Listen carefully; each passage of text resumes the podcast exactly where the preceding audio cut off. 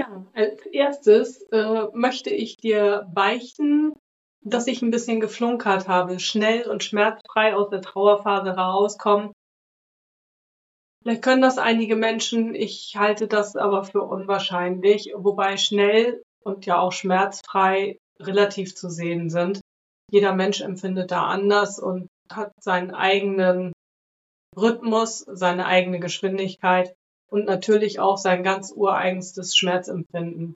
Und dann geht es natürlich auch immer noch darum, welchen Menschen du verloren hast. Ist es dein Partner, dein Ehepartner? Ist, sind es deine Eltern oder ist es vielleicht ein Kind, was du verloren hast? Und ich denke, je nachdem, was für eine Person du verloren hast, desto unterschiedlicher sind natürlich auch die Schmerzempfindungen und eventuell auch äh, der Trauerprozess, also die Zeit. Im Trauerprozess gibt es ja nach der gängigen Literatur unterschiedliche Abschnitte. Das erste ist ähm, nach dem Erfahren des Todes des geliebten Menschen fällt der Trauernde in eine, ich sage jetzt mal, Schockstarre. Und ähm, innerhalb dieser Schockstarre erfriert einfach alles.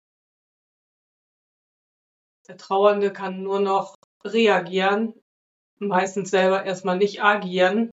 Und ähm, da geht es dann darum, dass dieser Mensch aus dieser Trauerstarre, der Trauernde, möglichst unbeschadet wieder herauskommt. Auch hier möchte ich nicht das Wort schnell benutzen, weil das eben so relativ ist. Dabei können alltägliche Dinge helfen und dabei können vor allen Dingen auch ganzen Mitmenschen helfen, die der Trauernde in seinem Umfeld haben, seien es Verwandte, Bekannte oder vielleicht auch nur Nachbarn oder manchmal ist es vielleicht auch die Seelsorge, die sich da anbietet. Das ist der erste Schritt, der erste ganz schlimme Schritt. Und ähm, ja, dann geht es darum, diese Konfliktlösung, diese traumatische Situation zu verarbeiten. Und zwar die Verarbeitung findet ja bei uns Menschen, wir sind materielle Wesen, äh, auf der materiellen Ebene statt. Das heißt, unsere ganzen Zellen haben Informationen gespeichert. Dann haben wir ein Energiefeld, da sind auch ganz viele Dinge gespeichert. Und äh, dann haben wir immer noch unsere Erinnerungen, die ich jetzt mal im Gehirn verorte.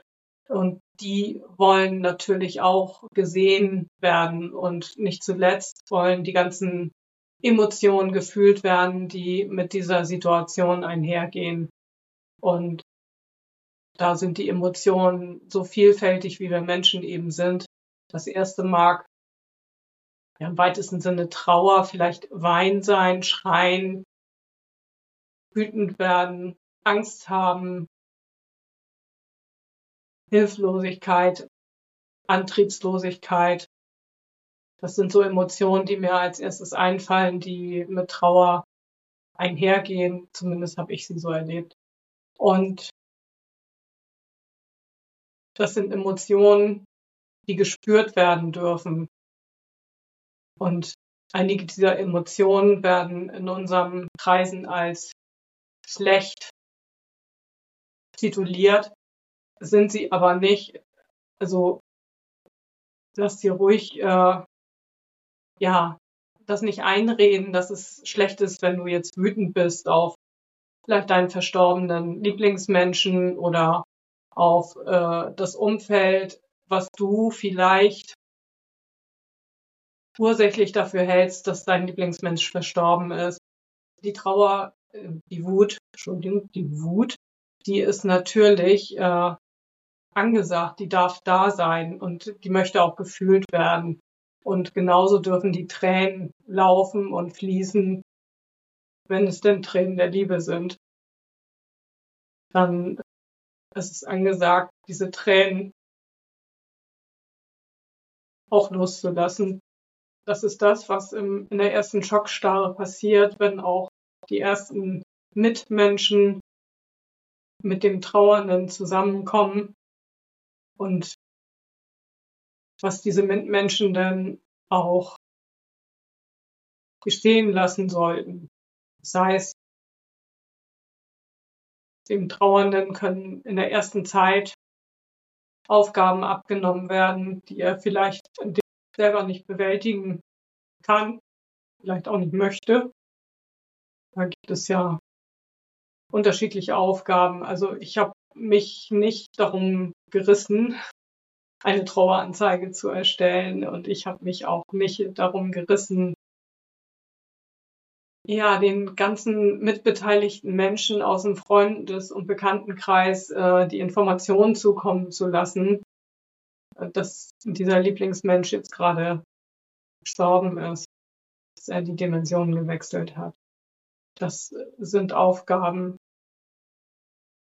die können auch andere Menschen übernehmen. Und das ist dann schon eine große Hilfe für den Trauernden. Ja, wie ihr seht, bin ich auch immer noch berührt. Es fällt mir noch nicht so leicht, darüber zu reden. Ich würde jetzt auch sagen, ich würde das jetzt auch als Schmerz einstufen, den ich auch jetzt noch fühle. Und da kommen wir zu dem nächsten Punkt. Du als trauernde Person, als trauernde Seele musst deinen Lieblingsmenschen nicht loslassen, sondern du kannst weiter mit dieser Seele zusammen leben. Du kannst dein Leben neu gestalten. Du kannst dein Leben umgestalten, weil deine See die Seele deines Lieblingsmenschen ist immer noch da. Die ist bei dir. Die ist bei uns allen, weil wir alle miteinander verbunden sind. Wir sind alle kleine Puzzleteile des ganz großen Gemäldes und von daher geht auch kein Puzzleteil verloren. Es ist immer da und wir sind natürlich miteinander verbunden und wir können auch diese Seele des Lieblingsmenschen immer noch spüren. Manche können sie riechen, manche können sie fühlen, manche können sie hören. Und einige wissen einfach nur, wenn diese Seele da ist und sich in der Nähe befindet und können mit ihr in Kontakt treten. Das kann meiner Meinung nach auch jeder mit dieser Seele in Kontakt treten. Dafür braucht man keine bestimmte Begabung oder auch keine spezielle Ausbildung. Das kann jeder mit den Menschen, mit seiner Lieblingsseele in Kontakt sein und das wird auch immer so sein. Von daher müssen wir uns nicht verabschieden. Wir können vielleicht natürlich bei der Beerdigung uns von dem Körper des Menschen verabschieden, der uns ja auch Freude bereitet hat, weil wir ihn anfassen konnten, weil wir ihn praktisch spüren konnten. Und wir konnten mit diesem Körper kommunizieren, indem wir miteinander gesprochen haben. Das heißt, die Worte, der Schall ist bei uns in den Ohren angekommen. Das funktioniert jetzt ein bisschen anders. Jeder hat so ein bisschen andere Sinne, was die Kommunikation mit der geistigen Welt angeht. Ich nenne sie jetzt mal allgemein, werden sie ja Hellsinne genannt. Das heißt, einige Menschen, einige Seelen können besser hören, die können Bilder empfangen, einige können riechen und andere können einfach Emotionen spüren, fühlen. Und anhand dieser Hellsinne können wir unsere Verstorbenen auch immer noch wahrnehmen, bemerken und auch mit ihnen kommunizieren. Und das ist jedem möglich. Schmerz nicht ganz so groß ist und ähm, dass man auch schnell durch die Trauerzeit kommt. Wobei, ja, schnell ist äußerst relativ.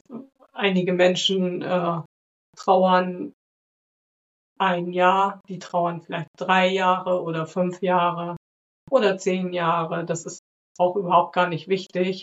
Und es ist auch nicht wichtig, wie getrauert wird. Jedenfalls nicht für den Trauernden selber. Da ist das völlig unerheblich, wie gerade der Trauerprozess aussieht. Das ist nur manchmal für die außenstehenden Menschen eine Herausforderung, das zu sehen, das zu beobachten und die Menschen in ihrem Trauerprozess auch da angemessen zu begleiten oder einfach nur sie zu lassen. Das ist ja auch schon eine Begleitung in meinem Universum. Und äh, ja, also es ist nicht wichtig, wie lange die Trauerphase dauert. Und es ist auch nicht wichtig, wie groß der Schmerz ist, weil da gibt es eh keine, keine Skala für, das kann man nicht messen. Und das kann man sowieso auch nicht vergleichen, weil jeder Mensch einfach ganz unterschiedliche Emotionen hat und auch unterschiedliche Emotionen in sich vereint und schlimmer empfindet als andere Menschen und Punkt. Das ist nicht wichtig. Mein Tipp für dich jetzt, wie du möglichst schmerzfrei und schnell deine Trauerzeit gestaltest, ist, lass dich auf deine Trauer ein. Gib dir Zeit zu trauern. Gib dir die Möglichkeit zu weinen. Gib dir die Möglichkeit zu schreien. Gib dir die Möglichkeit, auch richtig wütend zu sein, damit du deine Schockstarre lösen kannst und die Verarbeitung anfängt.